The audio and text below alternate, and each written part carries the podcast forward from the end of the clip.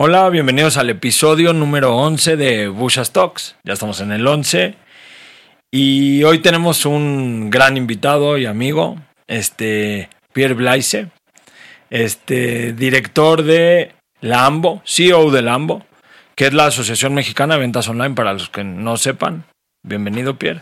Gracias, Salomón, gracias por invitarme. Ya 11 episodios, wow. Ya, ya. Se pasaron de volada, ¿eh? O sea, como que dijimos vamos a hacer el proyecto y de repente estamos en el 11. No, pero pues qué bueno que viniste, Pierre. Este. Bueno, me gustaría primero conocer un poco más de ti. Conozco bastante, pero que toda la gente que escuche conozca y por el acento todos sabemos que eres francés. pero que nos cuentes un poco cómo llegaste a México, qué te gusta de México, por qué estás acá, cómo te quedaste un poco más de ti. Muy bien, mira, me gusta decir que soy adolescente en México porque acabo de cumplir 14 años aquí. Así que como todos los adolescentes estoy pasando por mi crisis de existencial. No, es una broma. Eh, no, llegué, llegué a México 14 años atrás. La, la historia chistosa es que originalmente yo tenía que ir a vivir en Asia. ¿ok? Y pues me equivoqué y llegué a México. Pero me oh. quedé en México. La verdad de la historia es que empecé a trabajar como 22 años atrás. La primera parte de mi vida laboral la pasé trabajando para empresas multinacionales como Colgate, como Nestlé, en temas de, marketing, de ventas, en consumo masivo. Y llegué a México justamente por eh, trabajando para una multinacional, como director de marketing para toda América Latina. Y eh, tuve la suerte de descubrir el mundo digital justamente aquí en México. Y cuando vi todas las oportunidades que había en México, eh, pues decidí quitar el mundo corporativo y meterme en el mundo del emprendimiento, específicamente el mundo del e-commerce. Y pues un par de años atrás, aquí en Lambo, tratando de ayudar al ecosistema eh, a crecer. Y la historia chistosa de esto es que yo soy fan de Asia desde siempre, toda mi vida, mi infancia, quería irme a, a Asia. Mi esposa es de origen vietnamita, de hecho. Y la, hice todo lo posible en Nestlé en aquel momento para irme a vivir a Asia. Y convencí al el, el, VP de Asia de contratarme. Pero nada más que había un par de trámites. Y en, durante los trámites me dice, bueno, tengo una buena una mala noticia. La primera, la buena noticia es que tengo una posición para ti, conmigo. La mala noticia es que me van a promover a América Latina. Así que te vienes conmigo a México. Entonces, ok, vámonos. y básicamente 14 años más tarde estoy todavía aquí en México, muy feliz, muy feliz del país, de la gente, de la comida obviamente. Y este ecosistema digital de e-commerce está increíble, creciendo mucho, todavía con muchas oportunidades de hecho. Así que muy contento de poder platicar contigo y contar esta historia que no muchas personas conocen en realidad. Okay. Porque llegué aquí, pero también porque me quedo aquí. No, pues está, está increíble. Uno propone y el destino te puso en México. Tal cual. No era Asia. Tal no, cual. Pues, Nada más que el hallazgo es que la próxima vez, porque dije, quiero ir a Asia y todo salvo América Latina, al final me quedé aquí, estoy muy contento. La próxima vez que sucede eso, voy a decir, no quiero ir ni a Nueva York, ni me quiero ir a vivir a que otras ciudades, eh, a Barcelona o a... Para que te toque. Para que me toque. Claro, es, una broma. Es donde no, no decías. Es una broma. No, pero está... Y está bueno que te gustó. O sea, que no nada más te trajeron y... Como no te puede gustar vivir en México, sinceramente. No, puede no gustarte. no, pues qué bueno, Pierre. Oye, un poco tocando el tema que ya llegaste, ¿no? Del e-commerce. Este, con todos los años que ya llevas dirigiendo, dirigiendo Lambo. Estaría bueno que primero nos cuentes un poco de tú cómo ves el ecosistema online en México, entendiendo todo lo que está pasando en el mundo y en Asia, en América Latina, en Estados Unidos. ¿Cómo ves el e-commerce en, hoy en México? O sea, ¿en dónde estamos? Bien, para poder platicar de cómo veo el ecosistema, creo que es importante ver de dónde venimos, ¿ok? Porque a veces, bueno, tú tienes muchos años en esto, eres también parte de los pioneros del comercio electrónico en México y, sabemos lo, todas las etapas por las cuales tuvimos que pasar para llegar donde estamos hoy. Pero mucha gente que está en este ecosistema no sabe y mucha gente piensa que ha empezado a crecer con el tema de la pandemia, cuando no es así, ¿no? Entonces, recordar que como desde 99 en México tenemos empresas operando en comercio electrónico, 1999, entonces no es algo nuevo para nada. Recordar también que si nosotros analizamos el histórico de las ventas en línea en México y en otras partes del mundo, y México los ocho últimos años es el segundo país con más crecimiento a nivel global. ¿okay? Entonces, el, el, crecimiento que estamos viendo en México pensábamos que venía por la pandemia, en realidad no. Eh, segundo país con 35% de crecimiento más o menos, justo después de Filipinas. Entonces, realmente, bueno. Eh, y el valor del e-commerce retail se multiplicó por 10 en 8 años. 10. Cuando creamos Lambo, el 1.5% de las ventas del canal minorista se vendían en línea. Hoy estamos cerca del 14%. Entonces, tremendo el crecimiento. Eh, muchos dicen sí, pero el, la base es chiquita, por eso te estamos teniendo este crecimiento. Pues ya no es tan, tan chiquita la base, porque no. cuando hablas de casi 14% de, de las ventas del canal minorista que se hacen en línea, pues no es nada chiquito. Nos ubicamos en el lugar 7 a nivel global, justo después de eh, Japón y Estados Unidos. Entonces, muchos dicen que Estados Unidos es un modelo, sí de una forma es un modelo, hay cosas que están haciendo mucho mejor que nosotros, pero en términos porcentuales no estamos muy lejos. Ahora sí estamos muy lejos de China, aunque que están en 45% de, de, las ventas del canal minorista que se hacen en línea, pero eh, estamos bien posicionados. Y voy a regresar a China, si me permites, después, porque la comparativa me parece interesante. De hecho, bueno, no sé si sabías, pero una de las razones por la cual China se ubica en el lugar donde está hoy, el primer punto de inflexión para ellos fue en 2003, hace mucho tiempo, porque ellos pasaron por la, una pandemia de SARS. Claro. Y en aquel momento, Alibaba no tenía el peso que tenía, ni JD.com, ni todos esos sectores muy conocidos el día de hoy. Eh, y la gente realmente no estaba usando sus celulares como hoy. Entonces, por la pandemia de SARS, explotó el comercio electrónico en China en 2003 la gente y las empresas tuvieron que adoptar el comercio electrónico de forma muy rápida. ¿okay? Y eso fue el primer punto de inflexión. Y el segundo está relacionado con la revolución del mundo fintech o del mundo financiero en China. China era un país de efectivo en aquel momento. Y básicamente los dos factores combinados explican por mucho el crecimiento que ha tenido. ¿Por qué te digo esto? Porque estamos en. México, bueno, 17 años, un poquito más, como, como 20, 20, 20, 20 años, años, más tarde, pero pasamos por la pandemia hace tres años. ¿okay? Entonces, es la oportunidad que tenemos. ¿okay? Pensando, siendo un poquito ambiciosos, si seguimos el mismo camino que China, probablemente podemos llegar a tener eh, un peso mucho más importante de las ventas en línea. Y es muy chistoso porque cuando vino, invitamos a representantes de Alibaba en 98, eh, aquí en México, en, perdón, en, um, no en 98, eso no como. todavía no. Toda, todavía no. Eh, no, en 2018, ¿ok? Y cuando visitaron el mercado, como se fueron muy sorprendidos, se dijeron, México es como China hace un par de años. Si ustedes logran convencer a los dueños de empresas tradicionales que el futuro es el comercio electrónico, van a tener un desempeño muy similar a lo que tuvimos en China. Entonces, okay. eso fue antes de la pandemia. Okay? Bueno, entonces, básicamente un crecimiento fuerte, consistente. Ahora estamos en 2023. El crecimiento sigue siendo a doble dígito. Seguimos teniendo el triple del crecimiento mundial del comercio electrónico. ¿okay? Entonces, en todo el mundo, después de la pandemia, las ventas en línea se desaceleraron bastante. A veces en unos países decrecieron. Sí. Y nosotros seguimos creciendo a doble dígito y a dobles dígitos altos. ¿okay?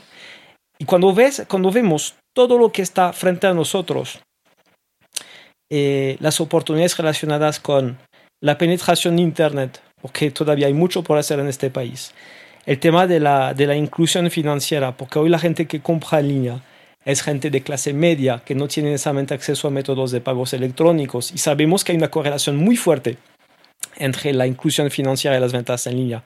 Si platicamos de social commerce, sí. que no existe todavía en México, la gente sí tiene acceso a redes sociales, pero no, no, no compra, ahí. no compra ahí.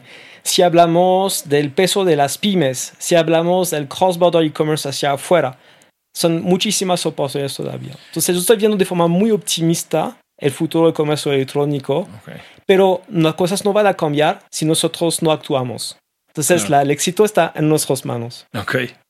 No, no, está, está muy bueno. Y tienes muy medido cuáles son los puntos que pueden detonar. Que yo coincido en varios igual, o sea, todo el tema de fintech creo que es clave. Que la gente entienda este tema de los bancos, aunque sean los tradicionales, tienen que ayudar. Que la gente se complicaba sacar la tarjeta. Creo que el tema de impuestos también tiene que ver. Como que la gente está muy mejor uso efectivo porque se ahorró el impuesto o lo que sea. Creo que eso también nos pega bastante.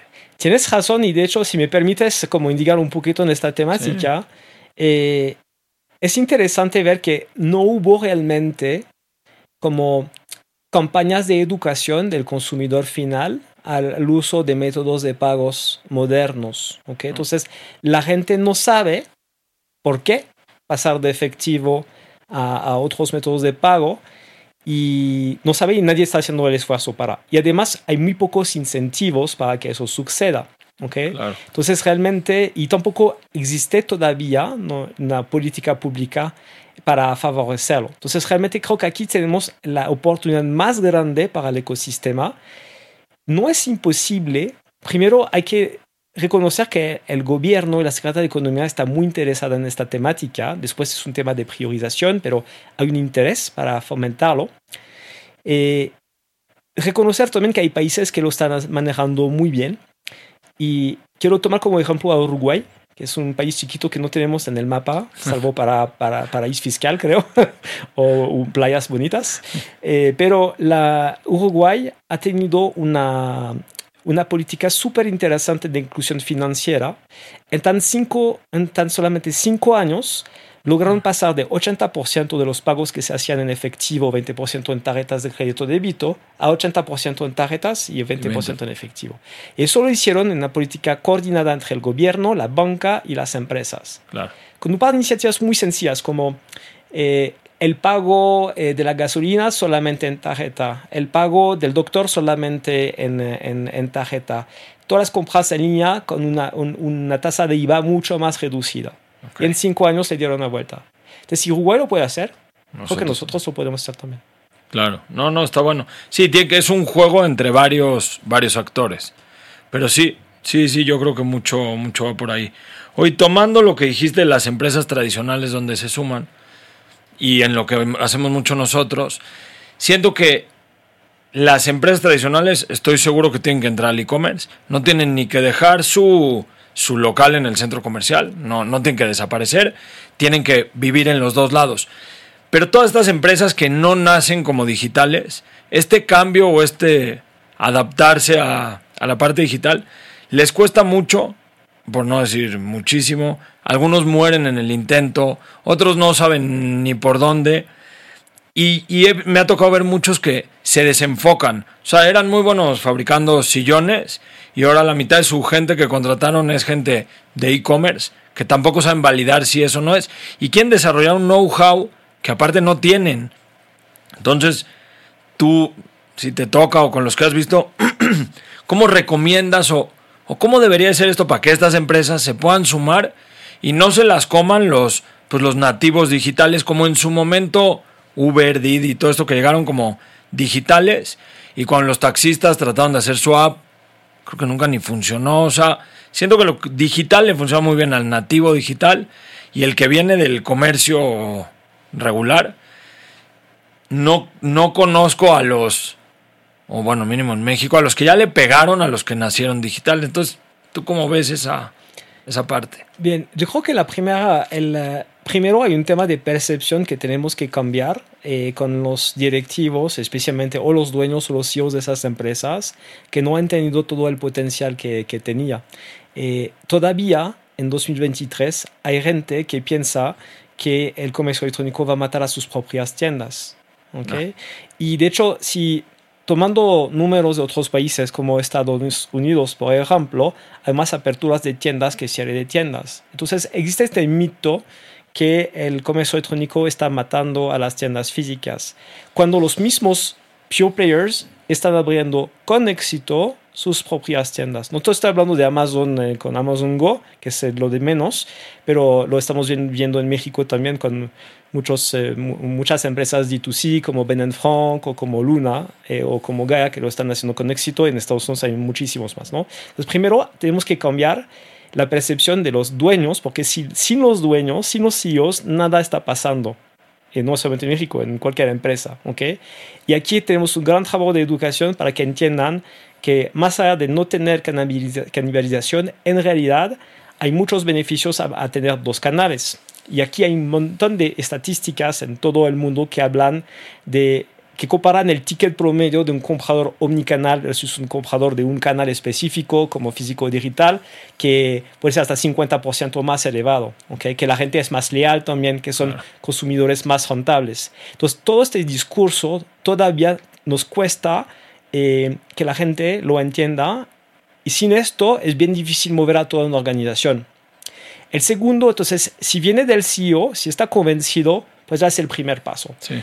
La segunda cosa que estamos viendo en cualquier transformación digital es que las cosas no suceden si primero la gente no tiene objetivos eh, eh, alineados con esto. Entonces, si tienes solamente un equipo de e-commerce, pero que tu equipo de logística de las tiendas o la gente de las mismas tiendas no tiene un objetivo alineado con esto, no va a pasar tampoco.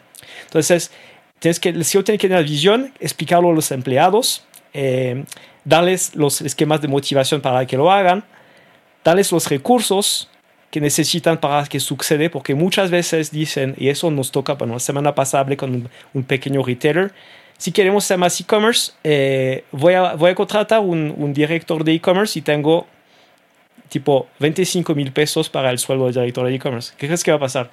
Si no, das a la gente, sí, si no das a la gente los recursos y las habilidades, las cosas no suceden.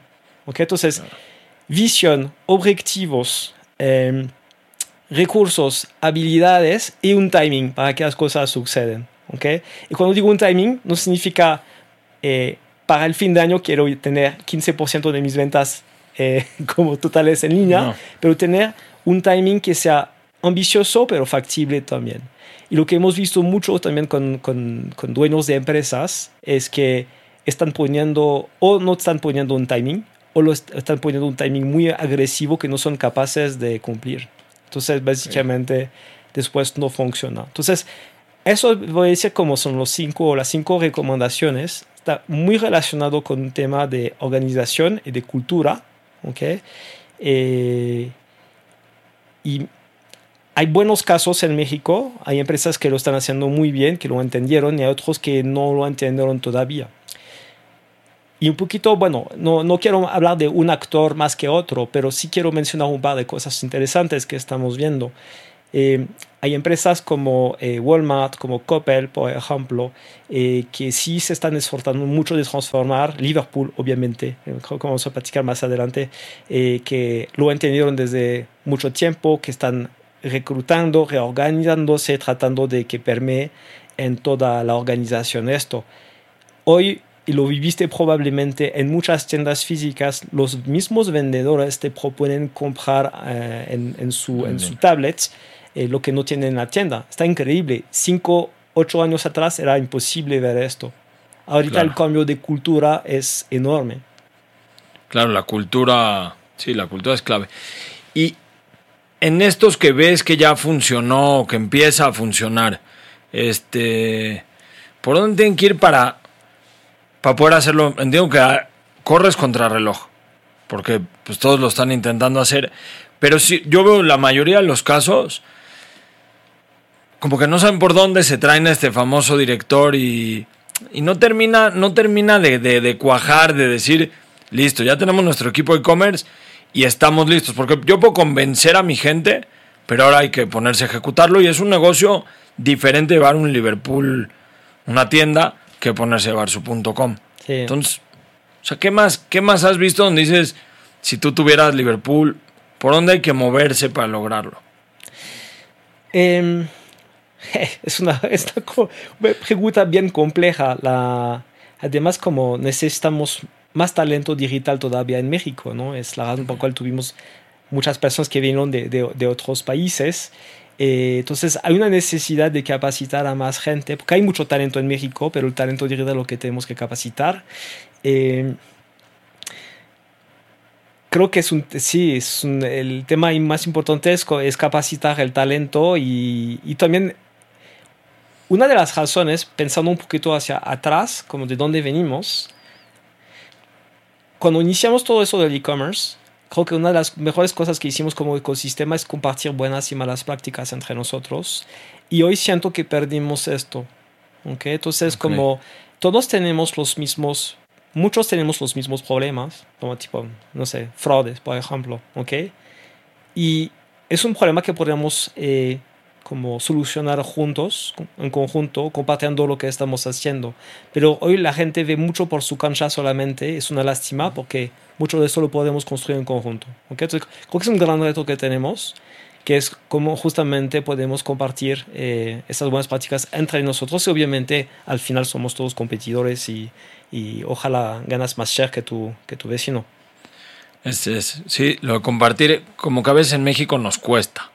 Sea, como que sientes que le compartes la de antifraudes y entonces él va a vender más. Y no, creo que hacer comunidades donde funciona. No, pero es un, un, buen punto. Y yo uno que le agregaría esto a la parte de este ramp up de no va a pasar mañana. O sea, tú puedes ser un monstruo en el centro comercial, pero aquí todavía no eres y hay que traer al talento, la gente, la tecnología y hay una inversión tal vez muy grande al principio. O sea, bueno, a la proporción de, a la proporción de la empresa hay una inversión. Entonces, tiene que haber un convencimiento de, la dirección de decir, voy a perder durante un, tiempo. Sí, exactamente. Eh, y un poquito para como también sigue con esta idea que lo que acabas de mencionar, eh, tienes que tener el convencimiento, es una inversión a largo plazo, es un costo importante, hay que reconocer que no vas a tener la, utilidad, la, la, la, utilidad que estás buscando a corto plazo, pero que es una inversión importante para el futuro, porque, bueno, para el presente, de hecho, para el futuro también, ¿no? Sí. Eh, que no hay de otra, eh, de otra forma. Ahora, algo que estamos viendo así, a, a veces también es el problema de eh, como la organización idónea en una empresa así, porque a quién dejas la, la decisión de, de, de, escoger una plataforma más que otra. En algunas organizaciones está en el, en el, equipo de IT, en otras en ese equipo de, como de comercio electrónico, a veces está en el equipo de marketing, bueno, Marketing. realmente. Y entonces aquí el problema es que cuáles son los criterios que realmente se van a tomar en cuenta. Estamos seguros que los criterios son correctos para el negocio, no solamente por el conocimiento del área. Eh, eso es un tema. Y la otra, lo que me sorprende mucho es que la gente no compara todas las opciones antes de ir adelante. ¿Okay? De hecho, podríamos, de hecho, como hacer algún paralelo también con lo que sucedió con los marketplaces. Eh, yo veo a muchas empresas, eh, especialmente eh, internacionales en México, hace un par de años, dicen, vamos a empezar a vender en línea, vamos a vender en Amazon. Sí, ok, pero hay muchas otras opciones okay, para vender en un marketplace. Y cada uno tiene sus especificidades, cada uno tiene públicos distintos, entonces depende mucho de, de tus objetivos de negocio, pero la gente a veces, eso me sorprende mucho, se queda en, por encima antes de decidirse. Y, y, es igual de hecho con el tema de talento, si pues me voy con esta persona es más barata y vamos a ver si funciona. Y después olvidan cuando no tienen los resultados que, que estaban esperando eh, que tomaron un shortcut para, tomar, para llegar a, a, un lugar y que no están llegando donde querían, es que no funciona, así que mejor vamos a dejar de invertir, cuando en realidad no tomaron la buena decisión desde el inicio y no lo reconocen. ¿Hace sentido? Mucho, mucho sentido, sí. No, no me hace todo el sentido, Pierre. Oye, y este, jalando un poco el hilo que empezaste a hablar de los marketplaces, que es donde yo más, más me muevo. Primero tu opinión, ¿cómo, ¿cómo ves tú a los marketplaces contra, bueno, marketplaces contra los nuevos players creando marketplaces, como dijiste Liverpool, Walmart y eso, y, y contra el D2C, o sea, el que decide hacer su tienda, irse directo al cliente. O sea, ¿tú cómo ves esta convivencia ya en el mundo digital? Bien, eh, comparándonos con otros países, en México el peso de los marketplaces de forma general es más importante. ¿okay? Estimamos como un 45% de lo que se vende en línea en México se vende en marketplace. ¿okay? Aquí estoy mezclando a los, a los nativos con los, que, los retailers que se empezaron a, a meter en tema de marketplace. Entonces, eh, y eso es bueno y malo.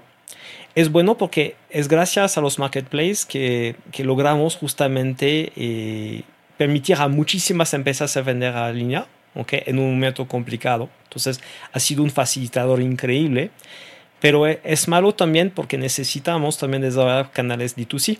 Okay, que es como algo muy sano para las empresas que tengan su propio canal. De hecho, las empresas, como lo estamos viendo en muchas otras partes del mundo, eh, hay un balance más importante. Aquí en México no tenemos todavía una cantidad eh, suficiente de, de, marcas D2C. Entonces, eso es algo importante que tenemos que, que platicar más adelante, pero bueno. Eh, ahora, el, a la, la, segunda parte de tu pregunta, eh, tenemos a dos locomotivas en México con Mercado Libre de Amazon que han tenido éxito eh, fenomenal. Eh, ellos ayudan a, a, que siga creciendo a esas tasas elevadas y están invirtiendo para que suceda. Entonces, yo, nosotros estamos viendo de forma muy favorable esto, obviamente.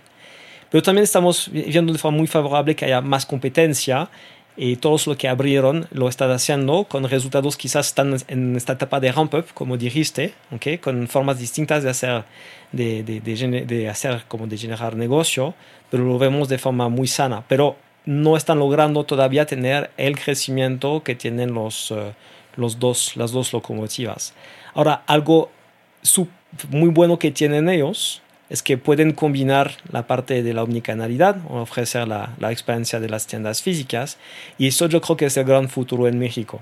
¿okay? Olvidamos a veces que el, uh, estamos haciendo esto no para vender en línea, pero para satisfacer un cliente que es omnicanal. Eh, 9 de cada 10 mexicanos interactúa entre los dos canales. Entonces, lo, lo, interesante con esos actores es que ofrecen la experiencia omnicanal totalmente a los mexicanos. Ok. Sí, sí, hay un tema ahí grande de cuánto le invierten, que el D2C todavía puede estar muy chico. Y yo creo que también suma un tema de confianza del comprador. O sea, como que el comprador, así como dijiste que le tomó tiempo adaptar el e-commerce, ahora es, ¿cómo le voy a dar mi tarjeta a pierre.com? Pues mínimo Amazon sé que a dónde llega y si algo pasa me lo van a... Ajá. Sí, sí, el tema confianza creo que juega mucho también en América Latina. Sí, y el tema de confianza juega un papel todavía más importante para la gente de la clase media, ¿okay? claro. que son la gente que hoy está comprando en un Walmart, en un Oxxo, en un Coppel, para mencionar algunos, ¿ok? Y entonces es probablemente como... Yo estoy convencido que la, esos actores van a ayudar a educar a la gente de la clase media a las compras en línea y que eso va a permitir a todos los demás actores, eh, marketplaces o empresas D2C, a, a, tener más éxito. Pero lo bueno es que ellos ya tienen el footprint con, esta, con, esta, como, con este tipo de cliente claro. y eso va a ayudar a educar el mercado. Sí, porque una vez que alguien compra online, ya puede empezar a experimentar en otros canales. Ajá. Sí, es un tema de que la gente lo vaya adaptando y teniendo confianza. Y teniendo cuidado con los que lo estén haciendo mal. O sea, en tema de que no haya mucha página fraude, historias Ajá. de robo, porque entonces ahí la gente empezamos a, se empieza a perder de esto. Hoy de estos marketplaces hay un tema que ha estado creciendo bastante últimamente y, y quiero saber la posición pues tuya y un poco de la AMBO que, que, representa las ventas de México. Empieza a entrar toda esta ola de los chinos ya están allá al 40 y yo estaba casi al 50 de venta y ahora se están expandiendo hacia otros lados. Entonces el chino viene a Estados Unidos, a México y pone el producto. Tú compras un producto en un marketplace que ahora tiene yo creo que hasta doblaron la variedad de cosas que hay, porque los chinos dijeron, pues ¿dónde más vendemos? Ya China, quiero suponer que está top, no sé si topado, pero en un nivel que ya es difícil ganar un punto, y se empieza a llenar el mercado mexicano de producto chino, que ya nos pasó en, hace muchos años, no sé, en el centro, y se ponían los puestos y eso, pero en e-commerce siento que regresó eso que pasó en México hace 20 años de, ya hay un chino que vende, que, que, hay una competencia desleal con el mexicano porque yo tengo que pagar impuestos, tengo que pagar IVA y el chino se puede subir al Mercado Libre o Amazon y contestarte, yo doy una nota. Entonces quiero entender un poco, o sea, cómo lo logran, bueno, conozco cómo, pero tu punto de vista. Y qué opina Lambo de, pues si me estás invitando a entrarle al e-commerce, pero me están poniendo el pie del otro lado ante sea, el que hace ropa, el que hace cargadores, el, la industria mexicana, ¿cómo me animo si al mismo tiempo me pones al, al chino sin IVA? O sea, ¿cuál es tu, tu Mira, visión? Es un tema bien complejo y no te voy a poder dar una postura oficial de la AMBO, pero nosotros estamos interesados, tenemos dos prioridades como AMBO. La primera es eh, ofrecer las mejores opciones, las más seguras al consumidor. ¿okay? Entonces, una mejor oferta es lo que estamos buscando. Y si eso significa más competencia, lo vemos bien. ¿okay? Pero tiene que ser como, es una buena experiencia, segura. ¿okay? De, compra. Es lo que estamos buscando como amo. Y de otro lado, estamos buscando la, la, la concha pareja, obviamente. Entonces, estamos viendo ahorita, de hecho, este tema que estás mencionando no es un tema mexicano, es un tema global eh, lo estamos platicando con cámaras en Europa, es un tema extremadamente complicado eh, y estamos tratando de entender cómo podemos aquí eh, crear un entorno más sano, vamos a decir. Pero estamos todavía tratando de entender lo que, todo lo que está en todas las consecuencias de lo que está pasando. Claro, porque está, bueno, yo que lo veo no a nivel global, a nivel tipo México es como porque yo puedo traer el producto de China y me animo, me inscribo contigo, abro mi página, pero yo tengo que pagar el IVA si llego. ¿Cómo está llegando el producto ya en volumen? Porque entiendo cómo empezó Amazon que mandaba uno en tu nombre. Pero hoy ya llega un contenedor y lo mismo que decíamos, el reto del consumidor de no quiero pagar impuestos, entonces no me saco una tarjeta de crédito. Pero ahora viene el otro lado, yo quiero competir online pero me pones un chino que ya puede traer 10 contenedores y no sé si el marketplace o la ley o quién es el que pues le da puerta a eso. O sea, igual y tú, tú lo conoces o, o, entiendes más cómo funciona desde atrás y si en algún momento va a acabar o decirle al que lo escucha, pues ni te metas a hacer cargadores porque el chino los puede traer sin IVA y tú no. O sea, ¿cómo, cómo sigue esto? Sí, te, te, digo, es la misma respuesta, como realmente estamos analizando eh, todas las consecuencias de esto. A corto plazo lo que estamos nosotros buscando es como, cómo aseguramos tener, ofrecer la mejor experiencia posible a los mexicanos, ¿okay? que es básicamente calidad, precio, seguridad y el tema de crear una cancha para ¿okay? Eh, pero entendiendo también sus consecuencias. ¿okay? Sí. Eh, entonces, hay, hay cosas están relacionadas con la reglamentación y otras cosas que no están relacionadas con eso. es un tema bien complejo. Es un tema bien complejo. Y no es un tema meramente eh, como, como México no puede tener una política distinta a lo que está sucediendo eh, en otros países. Como hay consecuencias eh, como que van más allá de solamente el comercio electrónico. Entonces, por eso es un tema súper sensible, es un tema de relaciones entre distintos países. Y como te puedes imaginar, lo que mencionas hoy, que sucede con el comercio electrónico, también existe de forma, de forma física en, la, en las tiendas físicas, en el centro, por ejemplo. Entonces, no es algo que está meramente relacionado con el comercio electrónico. Sí, sí, tiene, conozco algo del centro y entiendo que puede ser, funciona diferente como llega, pero sí o sea, yo pensándolo desde el lado del, del que estamos invitando, oye, eh, ya el 14% de la venta sucede acá, pues súmate. Y es como de, motívame. No, pues ya están las tarjetas, ya ahí somos un grupo, pero ponme las, ponme las mismas condiciones. Sí, por eso te digo, con sí. es lo que estamos, lo que estamos buscando. Va a tomar tiempo. Va a tomar tiempo, pero mientras también tenemos cosas a favor nuestra, ¿no? Como la, en la experiencia, la, la velocidad con la cual puedes entregar, eh, tu oferta de valor, también lo que estás ofreciendo, ¿ok? Entonces, como es obvio que cuando, bueno, tu oferta de valor es poco diferenciada, el precio juega un papel más importante, es que aquí tienes como más puede ser más complicado, ¿no? Eh, competir con, con, gente que sí eh, está acostumbrada a vender como grandes cantidades de, de cosas. ¿okay? Entonces es un tema, hay soluciones a corto plazo, pero sí lo tenemos bien a la, eh, en cómo lo, lo, lo, estamos viendo, lo estamos platicando con el equipo de política pública, nada más que hoy no te puedo dar una postura oficial en la AMBU okay. acerca de esto. No, está, está bueno, o sea, para chiste justo el que el que escuche el podcast y quiera entender todo el ecosistema, sepa lo bueno, lo malo, lo que nos falta, dónde estamos. Está. Pero, y no quiero como.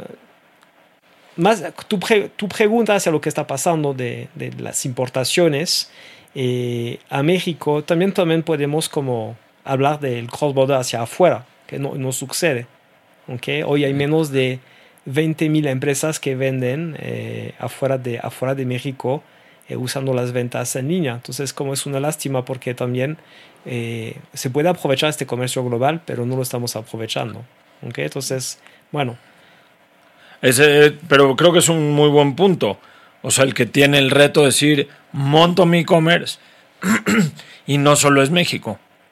Y puedo aprovechar las ventajas que hay en otro lugar. Era un poquito, eh, me recuerdo 10 años atrás, cuando teníamos que explicar a los a las marcas porque vender en línea, yo creo que el primer argumento que estamos usando es que vas a poder vender en todo el mundo. ¿Y qué pasa 10 años más tarde? Pues es un número ridículo de empresas que venden. Y el otro día estaba hablando con el, con el equipo de, de uno de los marketplaces que venden en Estados Unidos. Eh, me estaba comentando que el... Eh, me dijo el 70% de, sus, las ventas de las empresas americanas en esta plataforma se hacen en Estados Unidos. Así que la, los que sí se atreven, sí están logrando vender bastante, pero son pocos los que se atreven. Pero está bueno, o sea, dándole la vuelta es, está el mundo, esto e-commerce te abrió el mundo. Y somos parte del mismo, exactamente, y somos parte de, de un ecosistema de, bueno, un ecosistema, pero somos parte de, de un mercado a través del TEMEC de eh, casi 400, mil, 400 eh, millones de, personas, ¿no? Entre, bueno, en realidad no es cierto.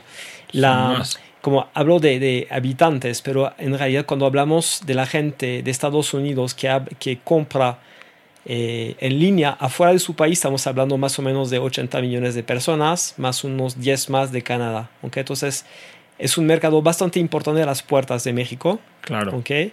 Y somos parte del TEMEC y hay facilidades para la, la entrega porque somos vecinos. Así que bueno, hay buenas oportunidades acá. Está, ese, creo que es un, muy buen punto. Y, y, viendo todo este punto de vender en otros países, que creo que es igual también, tú, tú tal vez puedas como llegar más a fondo, es... Yo veo mucha ventaja en los chinos lo que están haciendo en la parte de logística, que por cómo funciona su paquetera, cómo están llegando, la cotización de cómo ellos cobran, me parece que ellos cobran por gramo en vez de por kilo el envío, entonces te pueden mandar algo muy bajo, o sea, de muy bajo costo y lo pueden mover. En Estados Unidos toda esta asociación creo, creo que hay con USPS, con el servicio postal. Y México, así como hablamos de fintech, yo creo que también hay un tema logístico crítico que tenemos para adentro y, y, hacia afuera. O sea, si yo quiero mandar un producto a Estados Unidos y tomo tu consejo, ¿Cómo le hago para llegar y, y que no sea más caro el envío que lo que quise vender? Sí, bueno, eso es otra muy buena pregunta, de hecho, eh, para poner las cosas en perspectiva, porque siempre me, tenemos la data aquí para, para ayudarnos a entender mejor. Eh, te dije que somos, estamos en lugar 7 a nivel de comercio electrónico en porcentaje de las ventas eh, retail. Nos ubicamos en el lugar 50 de la logística a nivel global. 50 por temas de, principalmente, por temas de eh, la complejidad de los sistemas aduanales, por temas de costo de logística, por temas de seguridad de la logística y de personal capacitado. ¿okay? Entonces es lo que dicen los estudios internacionales. Entonces estamos muy lejos. Pero lo que dicen esos números también es que existe una gran, no, lo que no dicen esos números es que hay una gran brecha logística en México entre algunos actores que lo están manejando muy bien principalmente los que mantienen su propia flota logística y los demás que están trabajando con eh, los actores eh, del ecosistema, que son los, terceros. Y, y, algo que sucede en México es que no tenemos el USPS, aunque Correos de México no está jugando este papel y al parecer no lo, no, no lo tiene en sus planes todavía. Pero lo que estamos viendo en otros países de América Latina o de Europa es que el correo el correo postal público sí está jugando un papel súper importante en el cross-border e-commerce de las empresas. ¿okay? Entonces, típicamente en Francia o en Costa Rica también. Entonces, son dos buenos ejemplos. Eso no lo tenemos. Eh, hoy, la, el cross-border e-commerce outbound hacia Estados Unidos, bastante fácil de hacerlo eh, trabajando con los marketplaces que conocemos. ¿okay? Es mucho más complejo hacerlo por su propia cuenta. Muy complejo y el volumen de empresas que lo está haciendo no justifica todavía eh, como que actores lo, invierten para favorecerlo. Entonces aquí tenemos, regresamos al tema de educación, tenemos que educar a las empresas al potencial, y probablemente invitar a más actores de logística que se organicen para facilitar este proceso, porque realmente es un laberinto. Si quieres empezar con tu propio sitio, vender hacia Estados Unidos, pues que tengas mucha, mucha paciencia, resiliencia, ¿no? De hecho, Lambo está empezando a, proponer un par de cursos al respecto o de, de, eventos donde estamos compartiendo justamente buenas prácticas al respecto, pero hoy está muy complicado. La, la, mejor forma a corto plazo es a través de Marketplace, que van a manejar para ti la parte de logística. No en el D2C. Está mucho más complicado. Sí. Y no hay ninguna iniciativa o algo donde Lambo, así como hablamos de los impuestos, vaya hacia el gobierno y diga, el correo, ¿cómo puede ser que pasó tantos años y, no, no, no está funcionando por e-commerce? Porque para mí fue un detonador del tema, del tema en China. O sea, entiendo la logística propia que van armando los marketplaces, pero pues, al final es para ellos, no me la van a poner para yo mandar fundas. Y acá hay un monstruo gigante que, sí. que es el correo.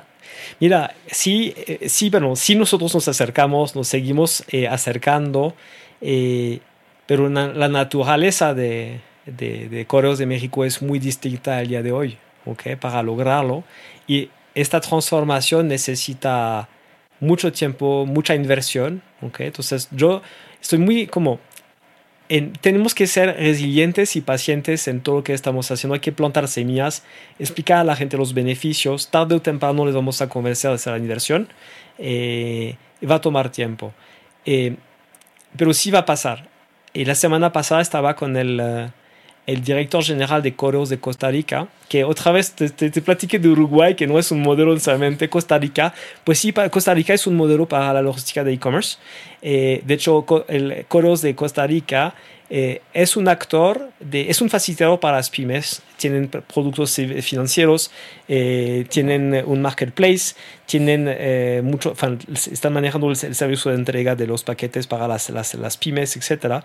De hecho, me dijo a modo de broma, el director de Correos de, de, Costa Rica, no sé por qué nos llamamos Correos todavía. Porque básicamente ya no es. Ya no, es. Entonces, no estamos ahí todavía, pero seguramente eh, tendrá que suceder en México también. Ok. Sabes, tiene varios ingredientes México que ir, que ir arreglando para llegar a ese 50 que si no, pues no vamos a llegar. O sea, como que la cancha en China está lista para llegar al 50. Sí. Bien, bien. No, no está. Creo que está interesante. Y tú desde el lado. Desde el lado emprendedor que, que ves en todo esto. Si yo decido meterme al e-commerce, alguien te está escuchando o lo que sea, dice yo, pues le quiero entrar al e-commerce. ¿Cuál sería el camino que, que tú recomendarías? Si, si arranco de cero, diseñé mi marca o saqué mi producto, es más, el, retail, el marketplace, el D2C, el, ahora ya salió el cross-border. O sea, ¿cómo hacer esta receta donde todos ven un chingo en e-commerce o no sé, pero por cuál es el camino? Mira, la primera cosa, eh, a veces la gente confunde la, como la, la oferta de valor o despriorizar la oferta versus el canal de venta. Entonces, mi, primera, mi primer comentario siempre es, antes de hablarme dónde vas a vender, quiero entender por qué tu oferta de valor es relevante, única, difícil de copiar. Okay? Lo típico. Okay? Entonces, como si quieres vender eh, sandía eh, por internet, pues, bueno, te va a costar un poco, ¿no? O, de hecho lo estamos viendo con los teléfonos, es un tema también, ¿no? Que todas esas categorías un poquito, no genéricas, pero donde te cuesta más diferenciarte, eh, es más complicado. Escoge muy bien lo que quieres vender, tu categoría, tu producto, diferenciarte y después pensar en qué canal, ¿ok? Entonces la, la primera cosa, y bueno, es lo más básico, pero es lo más importante. Y después, lo bueno de vender a través de Marketplace es que en un par de horas puedes crear tu tienda, probar si funciona o no, puedes afinar cosas, revisar el precio y darte cuenta de la verdadera demanda para tu producto. Aunque además, bueno, es obvio lo que voy a decir, pero el costo de inversión es mínimo, eh, no tienes que enfocarte en la logística, que es algo complejo, eh, te estás también evitando los problemas de, de, de manejo de los fraudes, etc. Entonces yo creo que para arrancar es una excelente es un excelente canal de venta. Ahora, nuestra recomendación es siempre desde su propio canal, pero quizás hacerlo un poquito más tarde con el conocimiento que tienes, que adquiriste a través de los marketplaces. Te permite posicionar mejor a tu marca, te permite establecer una relación más directa con los clientes, conocerlos mejor, tener más datos también acerca de ellos eh, y ser el, dueño de, de, tu, de, tu, negocio. Pero eso solamente hacerlo una segunda etapa. Eh, y una vez que esto lo tengas bien, pues empezar a pensar a, cómo a vender también afuera ¿okay? de, de, México. Pero solamente si estás convencido que empezar desde cero, vender de forma cross-border en otros países, lo veo bien complicado. ¿okay? Aunque, está, aunque lo estás haciendo con marketplaces que te dicen si se puede, yo creo que hay muchas cosas que tienes que entender antes de hacerlo. Entonces, en, en, este orden, ¿no? Como marketplace, D2C, y empiezas a pasar a vender cross-border eh, a través de un marketplace. Me parece el, orden correcto. Ok. Que está bueno el consejo también de, pues primero entiende qué, por qué lo haces, para qué lo haces, cuál es tu oferta, porque no solo es ponerlo. O sea, no solo es Mercado Libre está en todas partes y yo lo quiero poner. Sí. Y otra cosa como un consejo también, porque hablamos de las plataformas donde hacerlo, pero también como yo creo que es importante, más allá de qué canal tienes que para vender, como yo creo que muchos se equivocan eh, porque no, quieren, no tienen claro el, eh, cómo, lo, cómo lo van a hacer. Entonces, como qué recursos necesito, qué talento necesito, qué decido no hacer. Por ejemplo, la parte de la logística. Hay gente que dice, oye, yo soy capaz de hacerlo y lo van a hacer muy bien. Hay otras personas que piensan que lo van a lograr y no saben hacerlo y fracasan al final. Entonces, creo que hay que ser muy consciente de eh, cuáles son tus recursos el día de hoy, tan financiero que de talento, también cuánto tiempo te das para tener éxito, cuáles son tus métricas de éxito, de hecho. Y mucha gente justamente se lanza en las ventas en línea sin tener bien definido este, este camino que me parece muy importante. Sí, sí. No, no me, me encanta. O sea, si voy a empezar, creo que diste ahí los puntos, los puntos claves. Tú eres el experto. No, no. tú, los dos estás ahí a diario. Oye, este, y de lo, pero de lo que dijiste al final, yo que estoy metido en lo de en lo del e-commerce ahí todos los días, creo que hay una parte como que ahí está, nadie le está prestando mucha atención. Bueno, seguramente desde el AMBO y así sí, pero como que no, no es el, la principal preocupación del que empieza o del que esté en e-commerce. Y creo que después se complica porque tú estás viendo si puedo entregar, qué quiero vender, dónde lo quiero vender, este, cuánto va a costar, quién me va a hacer la página, la gente correcta. Pero para mí hay dos yo les llamo así como que son los asesinos ocultos que está.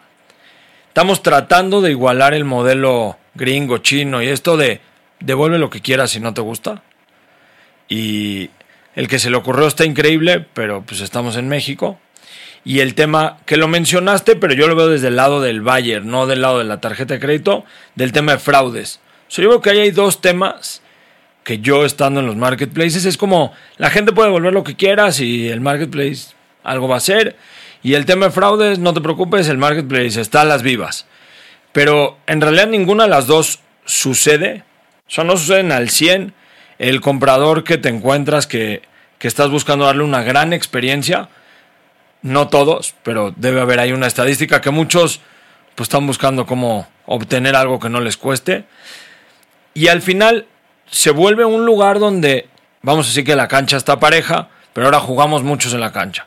Entonces todos tenemos un margen menor y nadie está viendo que tienes el tema de evolución, el tema fraude, donde igual estás perdiendo cada que estás vendiendo. Entonces, bueno, es mi punto de vista de, estos dos temas. Que no es si la AMBO o tú o, igual y nadie, este, estamos pensando en cómo educar al cliente porque tarde o temprano, pues esto el que esté vendiendo le va a parecer. Es decir, ah, yo vendía un millón y todo parecía muy bien y me ganaba y pues se va a dar cuenta que el negocio no es y le puede traer un retroceso al e-commerce. Estamos dando ventajas no listas para el mexicano. Sí. Pero no, sé cómo lo ves tú desde, desde ese lado. Bien. Ok, entonces hay dos temáticas muy distintas. La, el tema de las devoluciones, yo creo que eh, voy a crear una capa un poquito distinta para esta temática, pero nosotros también, también tenemos que educar a los, a los consumidores al rol que tiene la devolución, pero su impacto también. ¿okay? Algo que no estamos viendo en México, pero que es muy fuerte en Europa, es el tema del medio ambiente.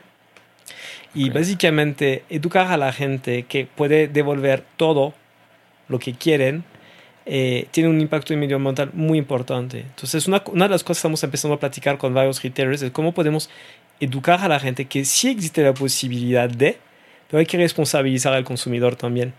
Ok. ¿Ok? ¿Me explico? Perfecto. Entonces, aquí que básicamente, si bueno, asegúrate, entonces nosotros hacemos el esfuerzo para tener las buenas fotos, las buenas descripciones, ¿ok? Que, que para limitar los errores, ¿ok?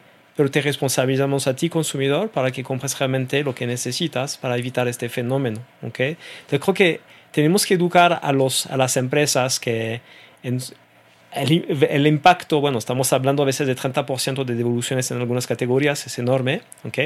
Y lo pagas al final como, como consumidor. Entonces, ¿cómo podemos reducir esta tasa? Pero también eh, educar al consumidor. Y algo muy relacionado con esto es el tiempo de entrega, ¿ok? Porque hoy, ¿cuál es la...? Ok, necesito un medicamento, lo necesito en una hora, bien.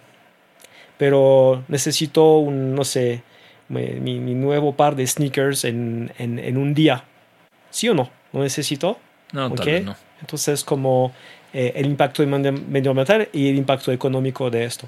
¿Okay? Entonces, creo que también es algo que nos hace falta mucho en México. Eh, olvidamos a veces que estamos jugando, tenemos una carrera, todos estamos en una carrera, eh, pero también tenemos que ser responsables en el ecosistema en el cual estamos viviendo. Esta responsabilidad, hay una responsabilidad económica, pero no solamente una responsabilidad económica. Acerca de la segunda temática, mucha gente no está viendo el tema de los fraudes. Y nosotros estamos viendo los fraudes como, como el COVID-19. ¿Okay? Los, fraudes es un tema global como el COVID-19.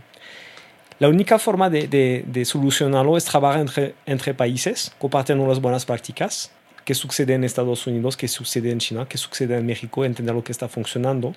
Tenemos que encontrar eh, el, el, el, el vaccino ¿ok?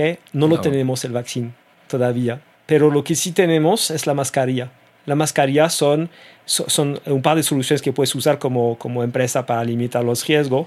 La mascarilla es también educar al consumidor para limitar los riesgos. El tiempo de encontrar el vaccino. Okay. okay. Entonces, este tema es bien importante. Eh, por primera vez en el TEMEC hay un capítulo que habla de cibercriminalidad y que va a obligar a México a ponerse a la misma altura que Estados Unidos tarde o temprano.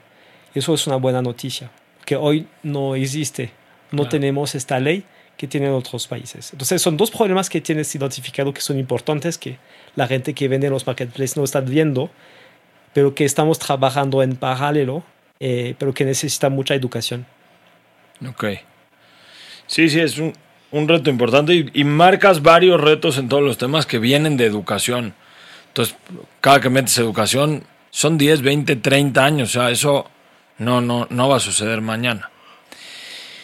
Y con el tema de las, de las devoluciones, un poco retomándolo, este, igual, no sé, es una idea al aire, pero se está volviendo también como, como, un, como una oferta de un canal, un marketplace de yo te acepto 30 días, yo acepto 40, yo acepto 50 Quizás sería al revés. O sea, hay un tema de educación que nos va a llevar 20 años, pero tal vez desde el lado, desde el lado del AMBO de, no sé, de, la unión de los canales es, pues que no sea una herramienta de competencia, compitamos con velocidad, con servicio, con calidad, con fotos, pero, pero no abriendo, como que ya abrimos todas las puertas de tú devuelve, tú roba, tú engaña, tú mata, pero cómprame. Entonces ya abrimos tanto que, que tal vez lo volvimos un lugar donde el, el buen vendedor, una marca que diga yo tengo el top, no le interesa entrar en un marketplace o no nos dé los mejores productos y otra vez viene un retroceso en el e-commerce. No o sea, como, como que la cancha fuera pareja, pero hay ciertas cosas que no debería de ceder nadie. Ni el marketplace, ni Ajá. el D2C, ni tú como ambos de, de evoluciones, no. Nadie puede dar más de 10 días porque vamos a destruir el ecosistema. Pero no si eso Mira, es una idea, lo que me llevo de, como me parece una excelente idea, empezar a platicar de buenas prácticas de devolución en la industria. No sé si va a ser tu idea que acabas de mencionar o otras, porque hay otras cosas que me vienen a la mente ahora, pero sí creo que podríamos hasta abrir una mesa de trabajo de cómo mejorar este tema de devoluciones eh, en el ecosistema. Así que eso me lo llevo de tarea. Está bueno. Y la la, la- la tenemos que evaluar. Sí, sí, sí, es un tema porque es oculto.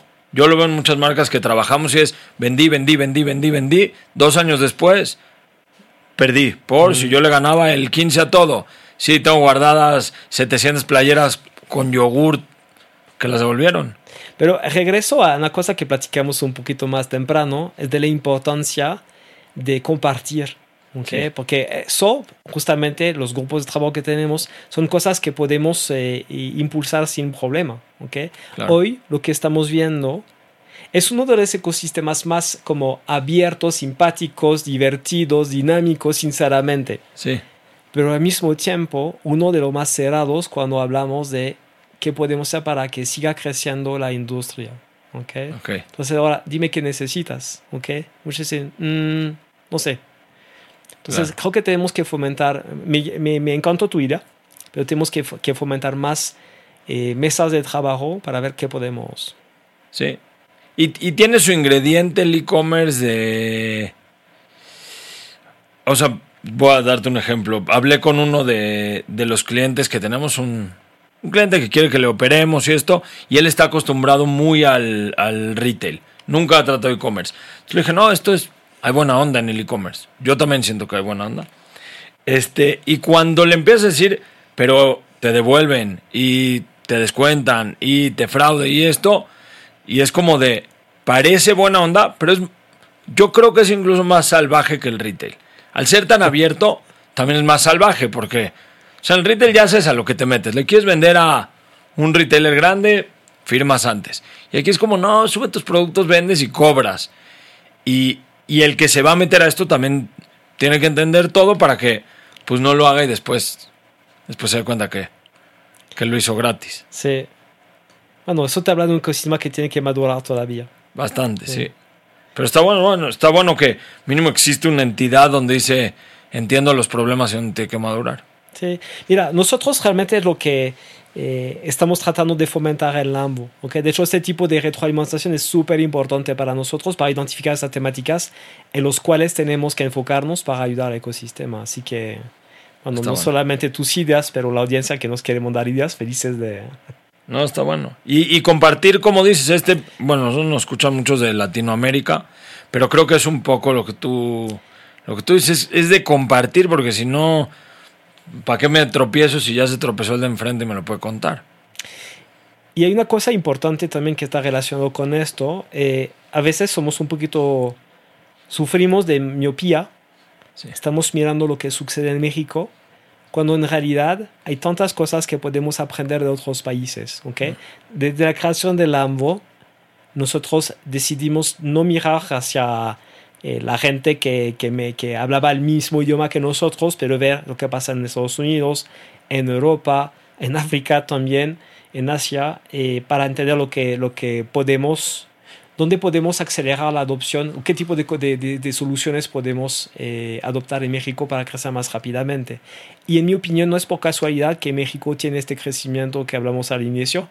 Okay, yo creo que los actores que han tenido gran crecimiento son actores que miran lo que está pasando en otros países y no solamente en la Ciudad de México, sinceramente. Claro. Okay, entonces, una gran oportunidad también de nuestra comunidad es abrirnos un poquito también, no solamente a los otros jugadores de México, pero también a lo que les sucede a- en otras partes del mundo. No, está, está muy bueno, Pierre. Ya te pregunté todo lo que quería preguntarte. No, si tú igual tengas algo, me dices, me quedé con una duda de este lado. ¿Qué recomendarías a empresas que quieren empezar a vender en un marketplace? Uy, es una buena pregunta.